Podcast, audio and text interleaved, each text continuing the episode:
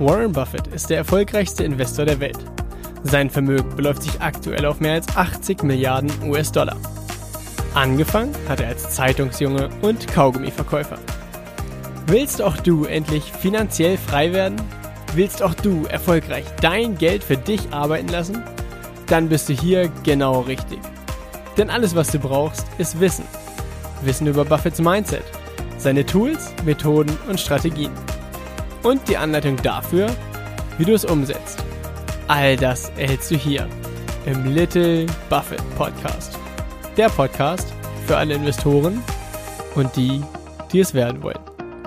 Mein Name ist Dominikus Link und ich begrüße dich ganz herzlich zur 35. Folge mit dem Thema Hatte Warren Buffett einfach nur Glück?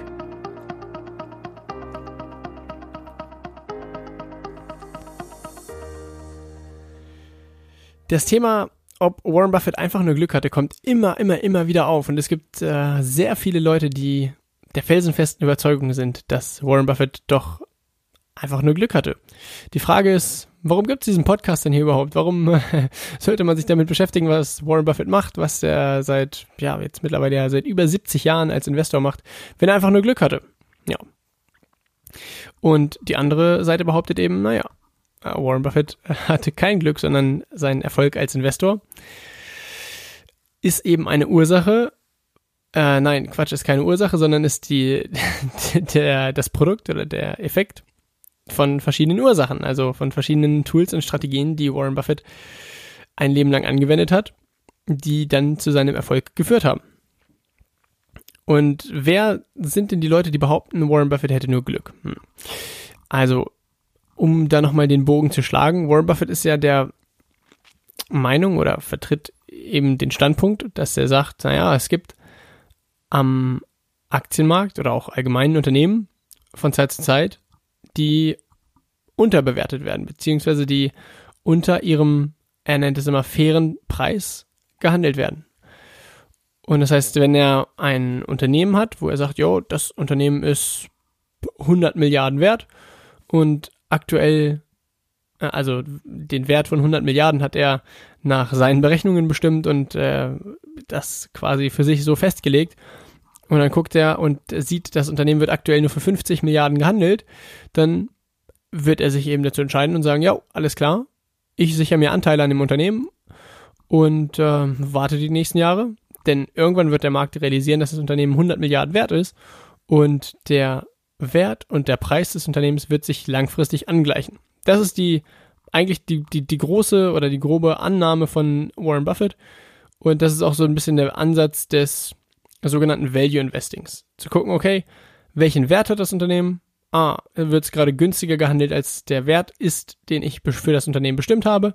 Ja, dann sehr gut, dann gucke ich es mir genauer an und werde vielleicht die Entscheidung treffen, das Unternehmen zu kaufen. Ist es teurer als den Wert, den ich für das Unternehmen bestimmt habe? Dann suche ich mir ein anderes Unternehmen. Und damit hängt eben zusammen, dass, äh, also ich meine, das ist ja ein Stück weit logisch, dass man eben der Meinung ist, dass der Markt eben nicht zu 100% effizient ist. Denn es gibt auch Leute, die sagen, ah, der Markt ist äh, total effizient, es bringt nichts nach Schnäppchen zu suchen, weil alle Aktien zu jeder Zeit mh, mm, ja eben permanent fair bewertet sind und der Preis, zu dem die Aktie gehandelt wird, ist auch gleichzeitig der Wert, der, ja, eben der Wert des Unternehmens. Das ist die, oder das wird genannt die effiziente Markttheorie. Und äh, was, ah, um dazu mal kurz ein Beispiel zu machen, mh, hm, wenn ein Unternehmen, äh, bleiben wir mal bei dem Beispiel, Warren Buffett sagt, oh, das Unternehmen ist für mich 100 Milliarden Dollar wert, weil er sagt, naja, das Unternehmen erwirtschaftet jedes Jahr Gewinn XY. Der Gewinn steigt um Betrag, also um einen gewissen Prozentsatz. Und mh, hm, er sagt eben, naja, über die nächsten Jahre wird das, äh, also äh, wird das bestimmte Erträge erwirtschaften, die für mich heute 100 Milliarden Dollar wert sind. Und wenn das Unternehmen dann nur für 50 Milliarden Dollar gehandelt wird, sagt Warren Buffett eben, ja, ist günstig. Und die Leute, die eben der effizienten Markttheorie äh, folgen und sagen, naja, wenn das Unternehmen für 50 Milliarden Dollar gehandelt wird, dann ist das Unternehmen 50 Milliarden Dollar wert. mit der Begründung, es wäre ja dumm von anderen Leuten, das Unternehmen für 50 Milliarden Dollar zu verkaufen, wenn es 100 Milliarden Dollar wert ist. Und äh, das klingt natürlich jetzt so erstmal auch schlüssig, nur das Spannende ist, das kann so per se gar nicht stimmen, weil jeder Investor einen anderen Wert für das Unternehmen fest oder nicht, also nicht festlegt, sondern für sich bestimmt.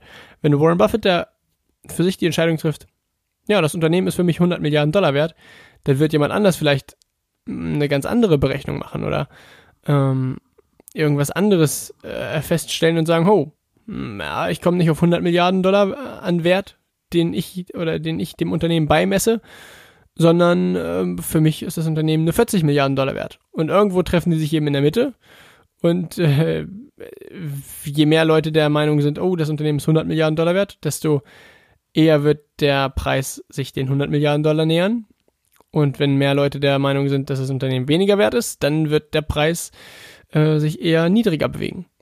Nur äh, im Endeffekt ist der Preis einfach nur das Ergebnis aus Angebot und Nachfrage und äh, jeder muss für sich selbst eben die Entscheidung treffen, welchen Wert das Unternehmen hat oder welchen Wert man dem Unternehmen beimisst.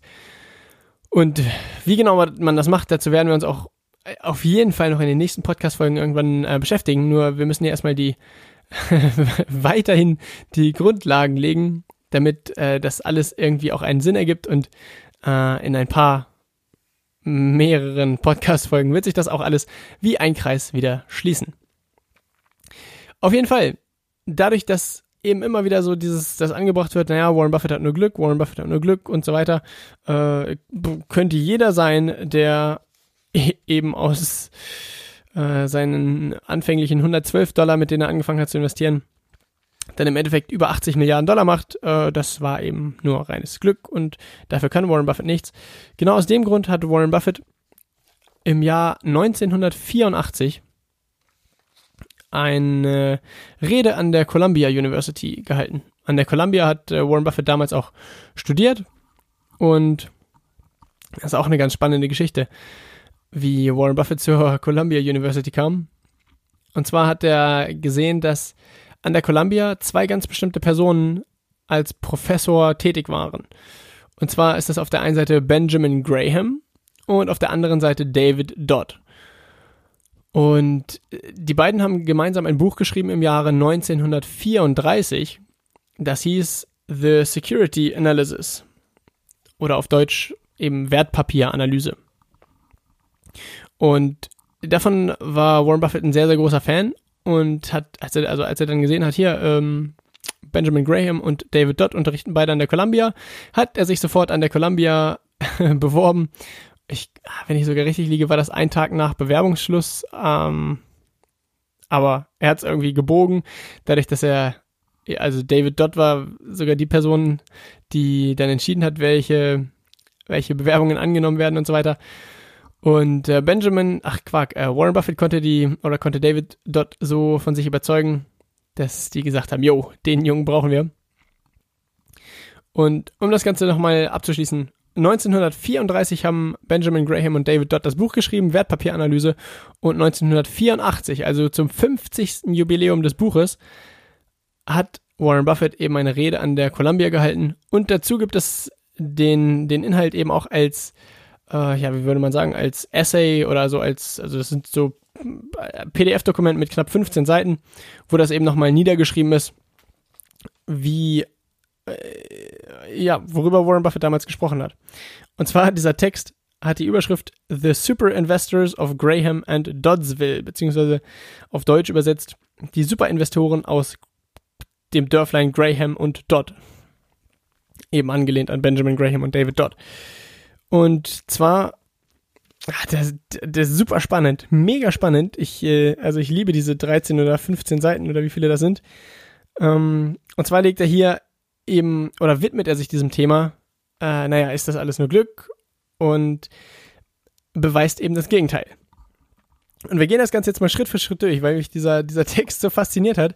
Und ihr könnt auch einfach mal googeln. Also dieses Dokument ist im Internet frei verfügbar. Googelt einfach mal uh, The Super Investors of Graham and Doddsville dann findet ihr das auf jeden Fall äh, sogar, ich glaube, direkt von der Columbia-Seite.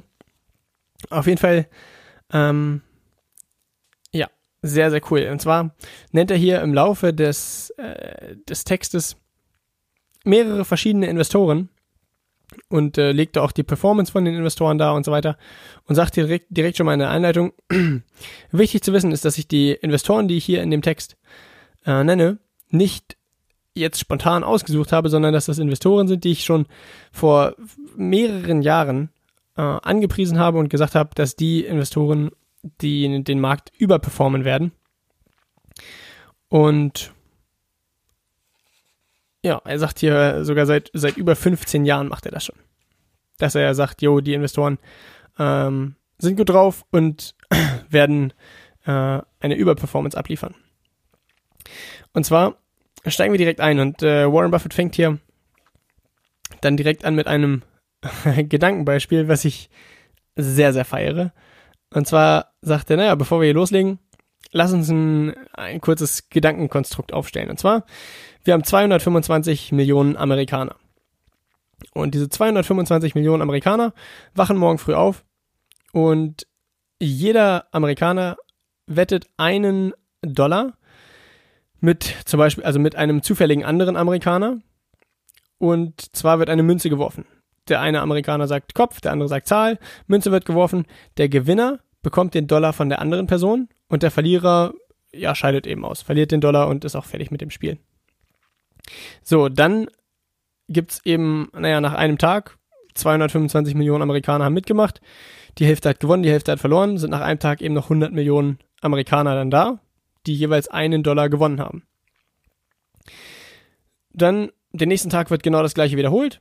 Nur, dass die Leute, die jetzt einen Dollar gewonnen haben, also am nächsten Tag geht es nicht mehr um einen Dollar, sondern um zwei Dollar. Weil ja jeder quasi den Dollar der anderen Person schon gewonnen hat. Und der wird dann direkt auch wieder eingesetzt in der nächsten Runde.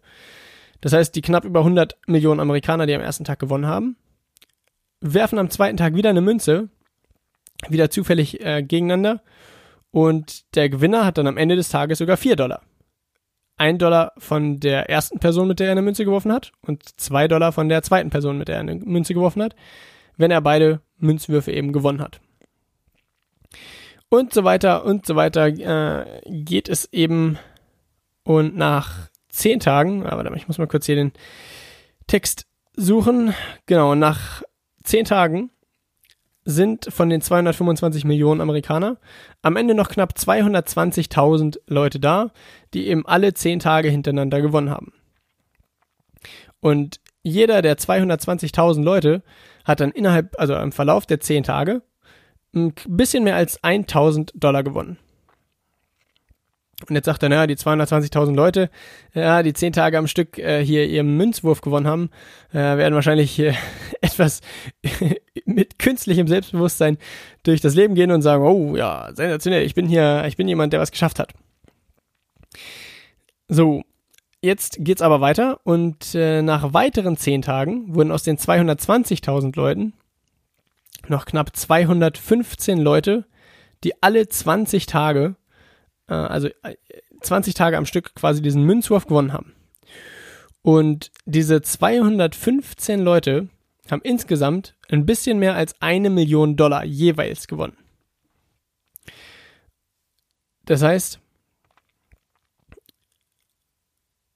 ja, jetzt sagt er, genau, zu dem Zeitpunkt, wenn noch 215 Leute da sind, die jeweils Millionär sind, nur durch dieses Münzwerfen innerhalb von 20 Tagen, sagt er jetzt, naja, die, viele davon würden wahrscheinlich anfangen, Bücher zu schreiben mit dem Titel, wie ich, wie ich aus einem Dollar eine Million gemacht habe innerhalb von 20 Tagen und das nur mit 30 Sekunden Arbeit am Morgen. Und alleine das schon, ey. Super geil.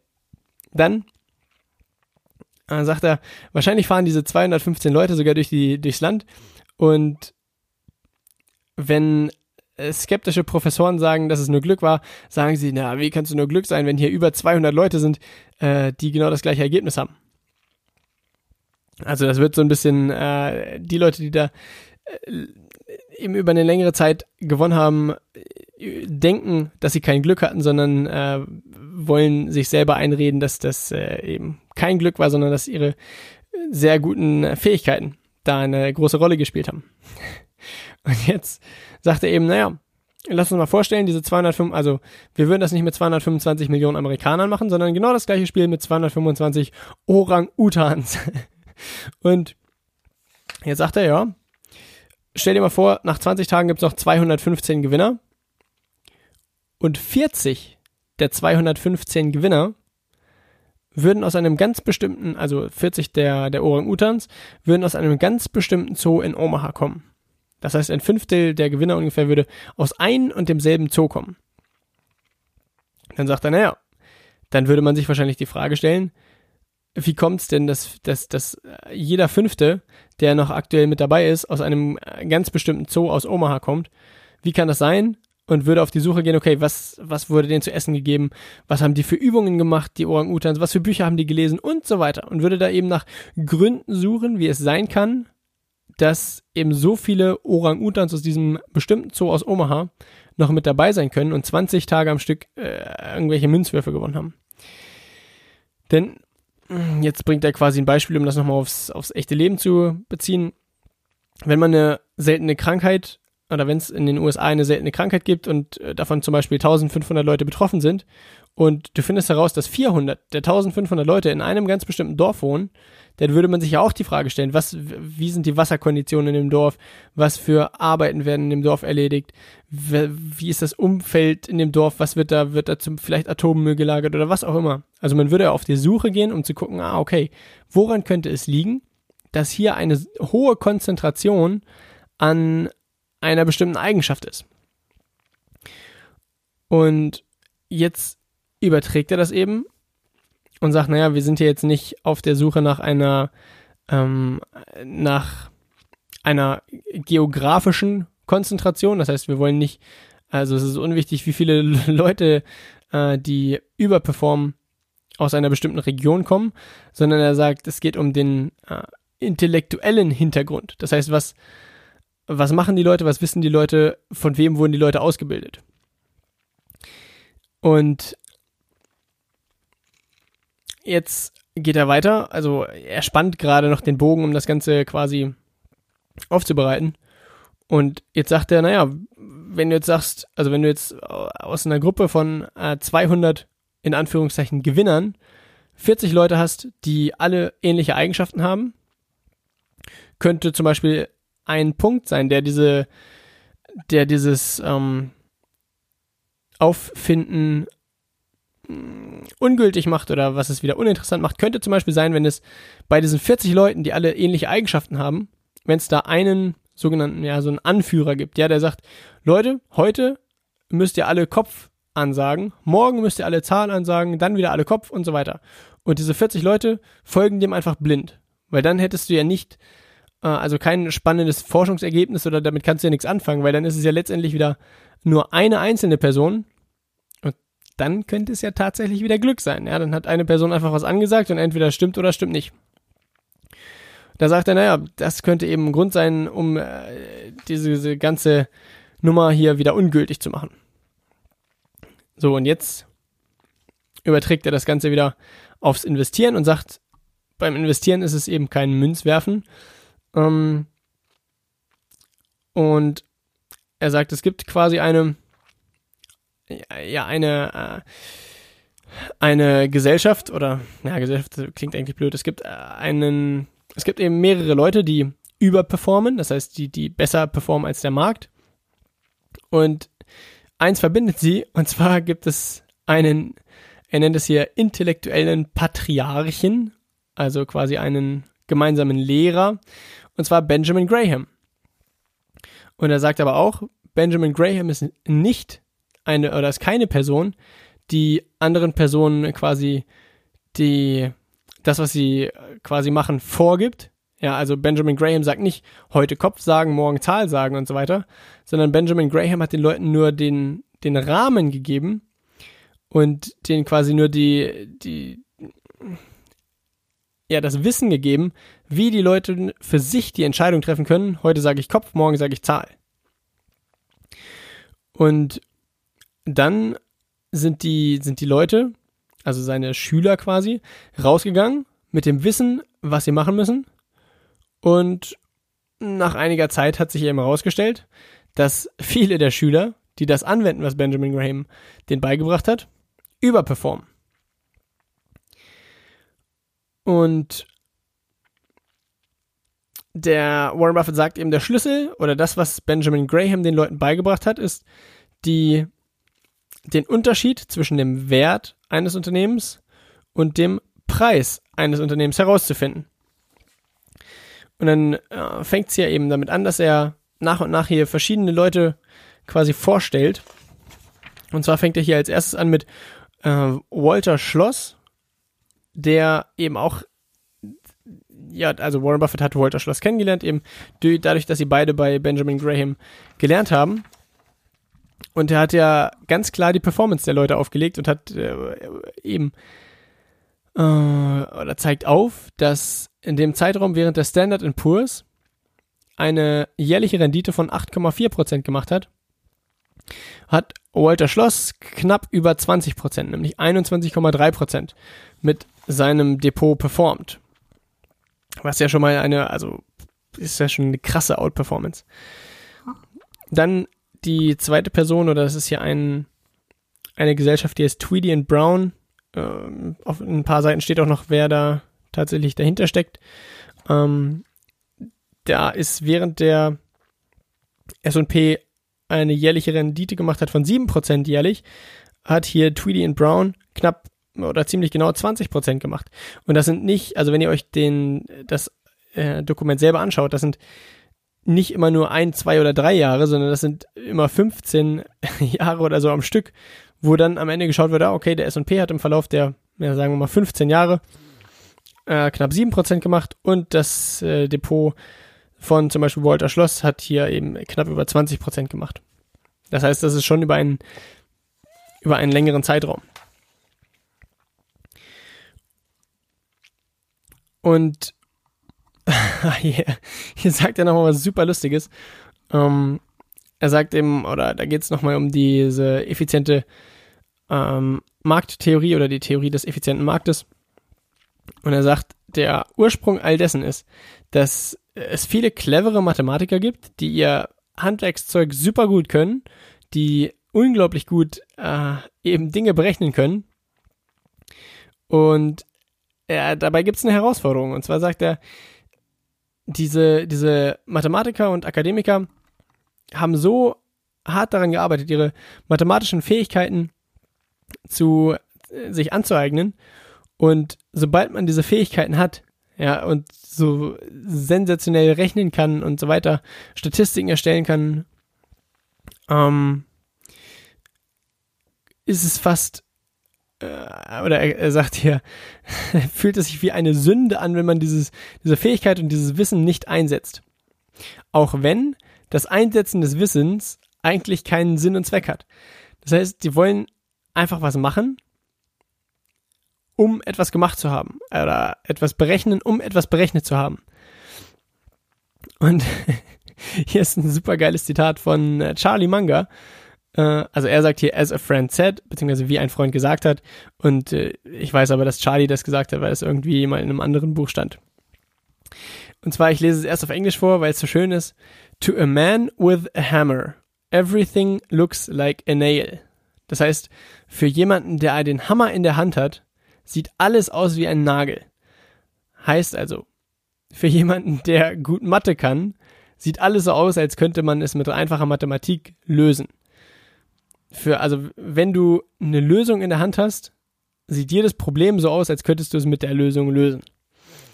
Und die Herausforderung ist eben, dass viele Dinge, die du in der Mathematik berechnen kannst, äh, ja nicht immer zu hundertprozentig äh, in der Praxis auch Relevanz haben.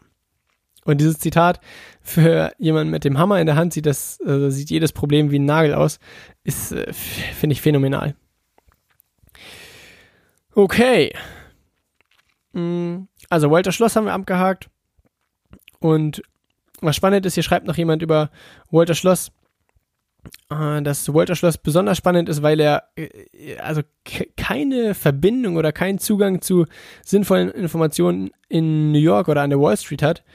Und kein Mensch in der Wall Street kennt ihn oder werden auch keine, keine äh, quasi Insider-Tipps zugesteckt. Das Einzige, was er macht, er guckt sich die Zahlen an und sagt immer wieder Bescheid, dass er die Jahresberichte der Firmen haben will und das war's. Hat hier jemand namens Adam Smith über Walter Schloss gesagt. Und naja, man sieht, Walter Schloss hatte damit Erfolg, wenn man nicht einfach diesem, diesem tagtäglichen Auf und Ab der Börse folgt und nicht sich permanent ähm, verunsichern lässt und immer auf alles hört, was permanent in den Nachrichten gesagt wird und so weiter, sondern wenn man sich einfach die Zahlen anguckt, sich die Jahresberichte anguckt und sich selbst eine eigene Meinung bildet. Das scheint hier das Erfolgsrezept von Walter Schloss gewesen zu sein. Und er sagt eben auch, oder er hat ja zu Beginn gesagt, Benjamin Graham ist keiner, der uns vorgegeben hat, hier sagt heute Kopf an, sagt morgen Zahl an, was ja im Bereich des Investierens jetzt bedeuten würde, Benjamin Graham hat nicht gesagt, kauft Firma A, kauft Firma B und so weiter, jetzt verkauft wieder, sondern Benjamin Graham hat den Leuten lediglich beigebracht, wie man Aktien findet oder wie man Unternehmen findet, die eben unterbewertet sind, sodass die Leute dann selber auf die Suche gehen können und nach unterbewerteten Unternehmen suchen können und dann eigene Entscheidungen treffen und so weiter. Und da sagt er hier immer auch, äh, Walter Schloss hat ein viel diversifizierteres Portfolio als Warren Buffett. Das heißt, die beiden sind schon ein Stück weit unterschiedlich. Nur im Kern geht es bei beiden darum, unterbewertete Unternehmen zu finden, sich daran zu beteiligen und dann ähm, den Markt das tun lassen, was er am besten kann, nämlich irgendwann den Preis eines Unternehmens dem Wert angleichen. Und das Einzige, was, oder er sagt dir das eben noch, das Einzige, was Walter Schloss gemacht hat, ist ein Unternehmen zu finden und er sagt es, einen Dollar für 40 Cent gekauft zu haben. Das heißt, eben ein Unternehmen, was einen Dollar wert ist, für 40 Cent, also für 40 Prozent des Wertes gekauft zu haben. Jo. Dann zweite Person, Tom, Tom Knapp oder Tom Knapp. Genau, das ist einer der beiden Personen, die hinter äh, Tweedy und Brown stecken, die wir eben auch schon durchgegangen sind. Dann als drittes Beispiel nennt er seine eigene Performance und zwar von den Buffett Partnerships, also die, ähm, ja, die Partnerschaften, die er selbst eben geleitet hat, wo er selbst das Vermögen verwaltet hat. Und zwar, lasst mich kurz schauen, in dem Zeitraum, der hier angegeben ist, hat der, oh, hier steht gar nicht, wie der ist, doch, hier steht der Dow Jones als äh, Referenzwert. Und zwar hat der Dow Jones 7,4% performt und Warren Buffett 23,8%. Also auch wieder eine sensationelle Outperformance. Dann als nächstes nennt er hier Bill Ruane, auch jemand, der von Benjamin Graham ähm, gelernt hat. Und äh, Bill Ruane hat den sogenannten Sequoia Fund geleitet. Sequoia Fund auch im Verhältnis zum S&P der S&P hat 10% gemacht und Bill Rain hat 18,2% gemacht. Und das Spannende ist, in dem Moment, wo Warren Buffett damals Berkshire Hathaway gekauft hat, hat Buffett ja seine Partnerships, also seine, ja, seine kleineren Vermögensverwaltungen quasi, wo er das für, für Friends and Family gemacht hat, hat er aufgelöst und Warren Buffett wollte natürlich eine Lösung für seine Investoren haben, für die Leute, mit denen er gemeinsam investiert hat, und äh, also in dem Moment, wo er dann die Entscheidung getroffen hat, hey, ich mache keine Partnerships mehr, ich verwalte nicht mehr für einzelne Personen jetzt Geld, sondern ich kaufe Berkshire Hathaway und äh, dann braucht er natürlich eine Lösung, was mit den Leuten passiert, die vorher in seinen Partnerships waren. Dann hat er gesagt, entweder hier, entweder ihr könnt Berkshire Hathaway kaufen oder legt das Geld mit Bill Rain an, mit dem Sequoia Fund. Das heißt, Bill Rain war damals schon eine klare Empfehlung von Buffett und äh, was auch wieder ein Beweis dafür ist, dass Buffett jetzt die Leute hier, die er hier nennt, nicht spontan ausgesucht hat, nachdem sie gut performt haben, sondern im Vorfeld sich schon sicher war, ey, die Leute, so wie die drauf sind, das, was die wissen, das, was die umsetzen, werden die überperformen.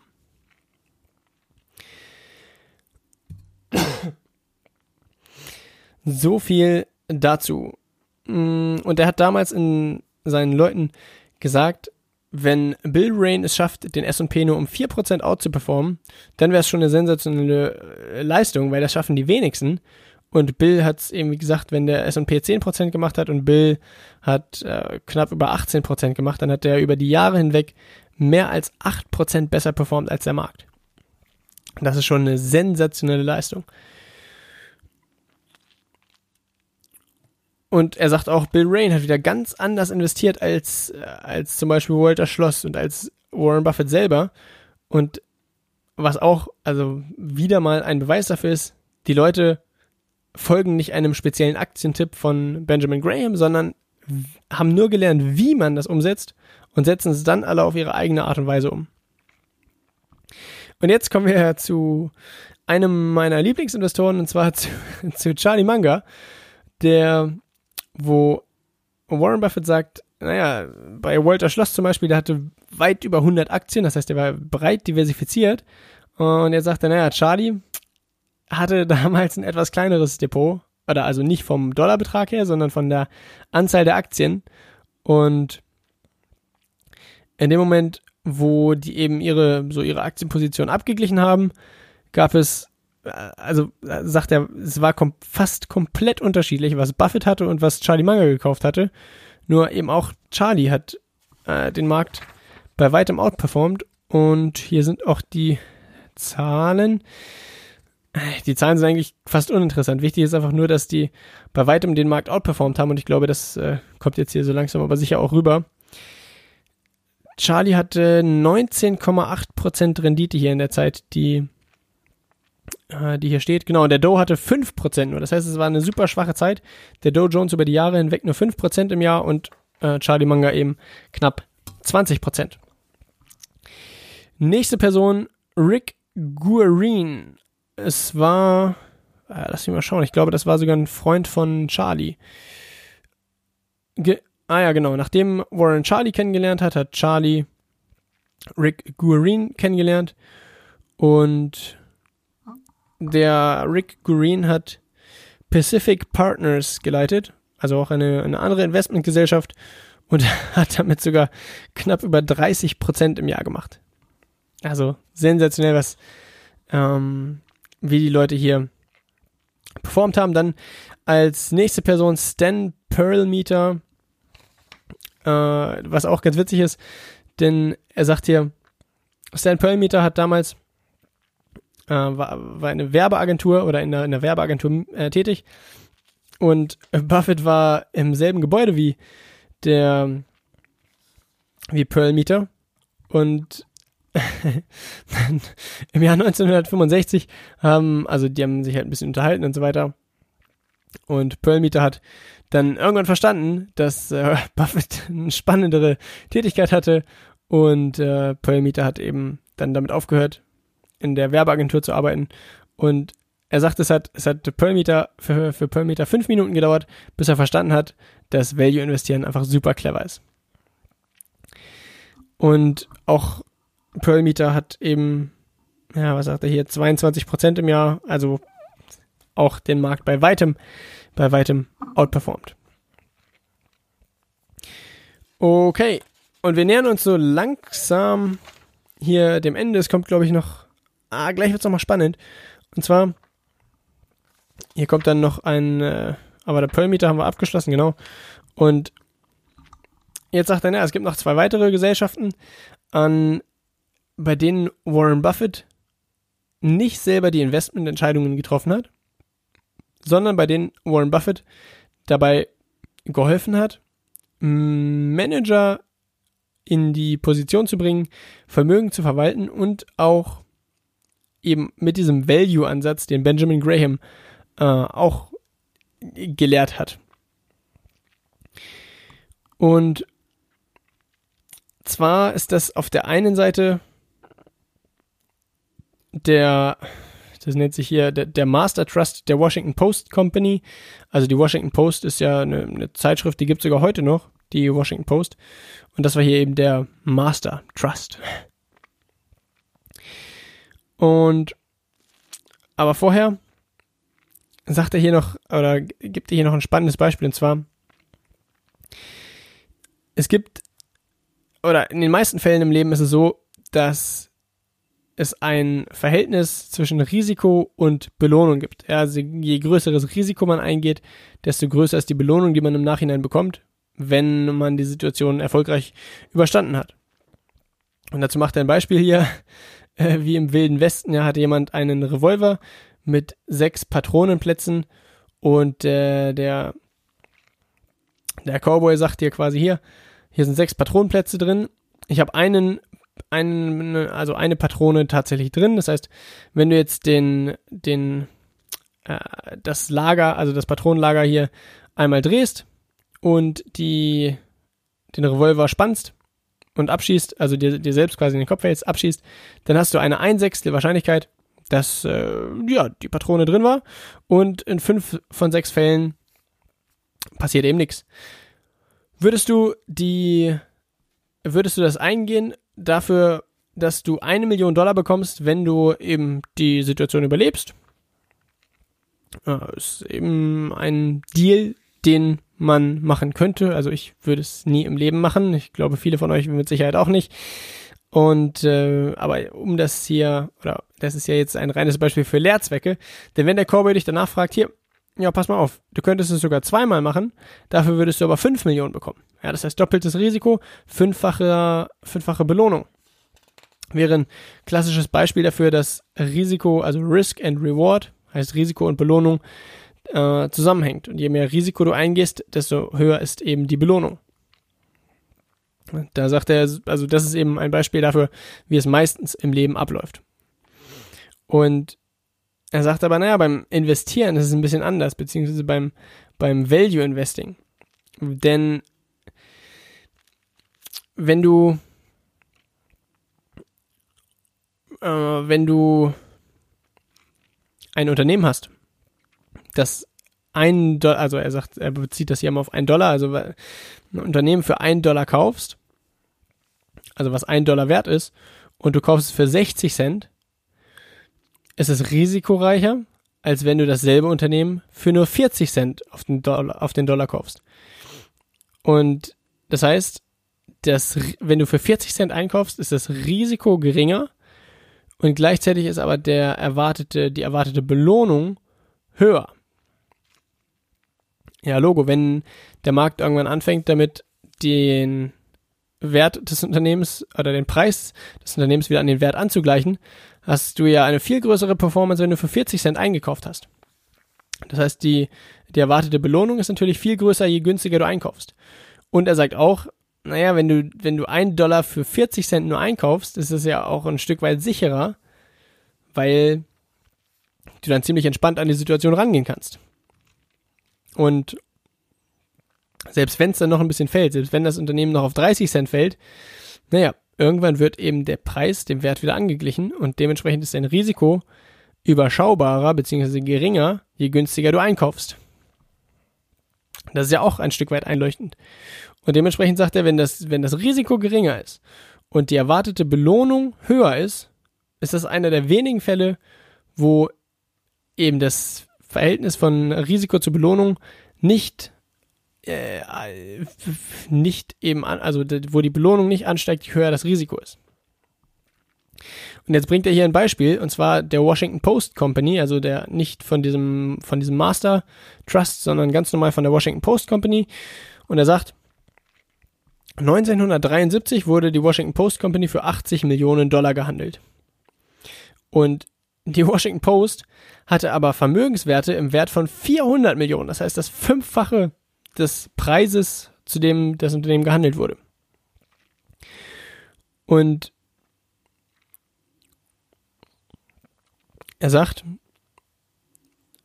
äh, die, ja, die Firma hat eben äh, die verschiedene, verschiedene äh, News-Portale äh, besessen, das heißt die, oder verschiedene Zeitschriften besessen und dieselben Vermögenswerte, die damals 400 Millionen wert sind, sind heute 2 Milliarden wert. Ja, ich meine, das ist jetzt auch von 1984, das heißt, aber im Verlauf von, von also 10 Jahre lagen dazwischen, dass sie 400 Millionen wert waren und dann im Jahr 1984 eben 2 Milliarden wert waren.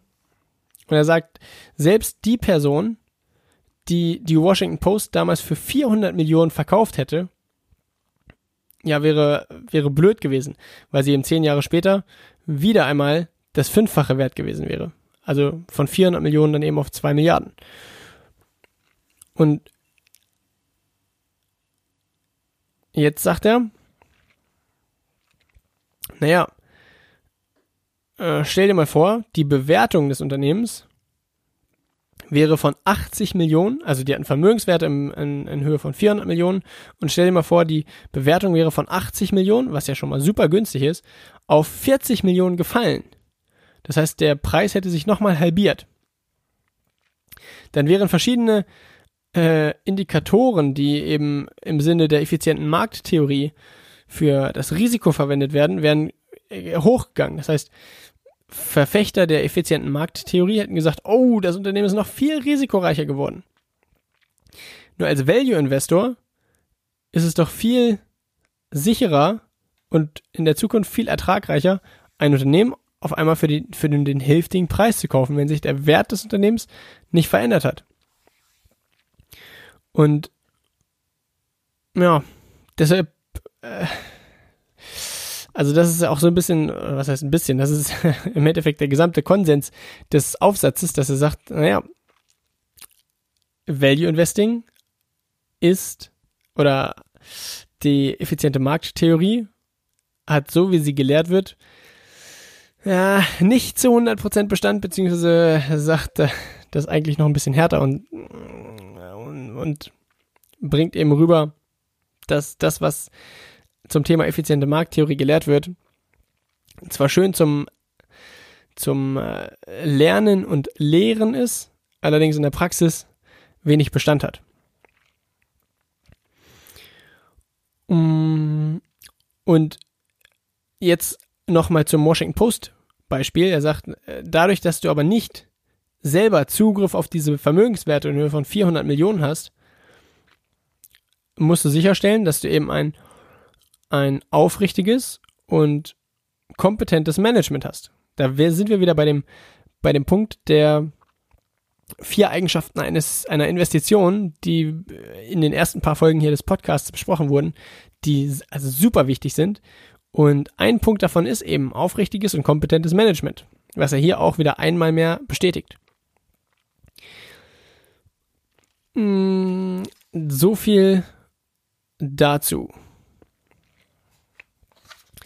Und dann, also dann äh, ist er quasi mit dem Aufsatz soweit durch und jetzt kommt quasi noch der Abschluss, dass er eben sagt, naja, das Value Investing ist eigentlich gar nicht so schwer, nur der Mensch tendiert dazu, einfache Dinge zu verkomplizieren. Und die Welt der Akademiker hat sich sogar davon wegbewegt, Value Investing zu lehren und wahrscheinlich wird es auch so bleiben. Als Beispiel dazu sagt er, Schiffe fahren rund um die Welt. Doch es gibt immer noch Leute, die davon überzeugt sind, dass die Erde eine Scheibe ist. Und äh, es kann sogar sein, dass die Anzahl der Menschen, die das glauben, dass die Erde eine Scheibe ist, äh, ansteigen. Und es wird in Zukunft auch große Unterschiede zwischen dem Preis eines Unternehmens und dem Wert eines Unternehmens geben. Und die Personen, die Graham und Dodd verfolgen, werden in Zukunft weiterhin Erfolg haben. Damit ist diese ganze Geschichte quasi abgehakt und auch wenn diese Podcast-Folge jetzt super lang wurde, finde ich sie umso wichtiger, weil dieser, die, diese, ja, dieser Aufsatz hier, The Super Investors of Graham and Doddsville, ist eben der Beweis, den Warren Buffett selbst niedergeschrieben hat, wo er eben aufzeigt, dass das, was er macht, kein Glück ist, sondern dass es eine, das Ergebnis aus verschiedenen, ja eben von seinen Tools und Strategien äh, ist und wo er eben auch unterschwellig damit kommuniziert. Jeder, der sich auch damit beschäftigt und der sich auch so verhält, wird ebenso erfolgreich sein. Und das finde ich eben so spannend, weil es eben besonders in der Finanzwelt viele Leute gibt, die dazu tendieren, das künstlich herausfordernd zu machen, Also künstlich da viele Fachbegriffe mit einbauen und immer wieder sagen, oh, ist so kompliziert, ist so kompliziert, weil die, weil viele in der Finanzindustrie eben auch dazu motiviert sind, Menschen das Gefühl zu geben, dass alles so kompliziert ist, damit die Menschen, die Vermögen haben, aber nicht sich selbst um das Vermögen kümmern wollen, eben ja, ihr Vermögen zur Bank bringen oder wo auch immer hin und dann eben die verschiedenen Finanzberater auch ihre Provision bekommen können. Das ist eben ein Stück weit zumindest der Anreiz, weshalb ähm, das ein, äh, ein bisschen verkompliziert wird und immer wieder gesagt wird, ja, es ist so herausfordernd und äh, als kleiner Mann kannst du da eigentlich kaum was machen und so weiter. Nur Buffett ist eben äh, davon unabhängig und sagt, naja, we weißt du, wenn ich es kann, kann es jeder. Das finde ich auch so cool an Warren Buffett. Und damit will ich die Podcast-Folge hier jetzt auch abschließen, denn die ist tatsächlich eben ein bisschen länger geworden. Aber wie dem auch sei. Dementsprechend danke ich dir umso mehr, dass du dir die Zeit genommen hast, um hier in den Podcast reinzuhören. Finde ich sensationell, also hier sogar über 40 Minuten sich mit dem Thema zu beschäftigen. Das bedeutet wirklich viel und all das, was wir hier besprechen, ist natürlich keine Anlageberatung, sondern es geht lediglich darum, dir die Tools und Strategien der erfolgreichen Investoren, im Besonderen natürlich Warren Buffett, mit an die Hand zu geben. Wenn dir der Podcast gefallen hat oder wenn du hier eine riesengroße Erkenntnis hattest, dann würde ich mich riesig freuen, wenn du die Folge an einen Freund weiterleitest oder mir vielleicht sogar eine Bewertung bei iTunes gibst und äh, mir da Feedback gibst. Das freut mich riesig. Und bei Fragen oder Anregungen erreichst du mich am besten über Instagram. Da heiße ich oder findest du mich unter dem Benutzernamen @dominicuslink. Bis zur nächsten Folge und viel Erfolg beim Investieren wünsche ich dir.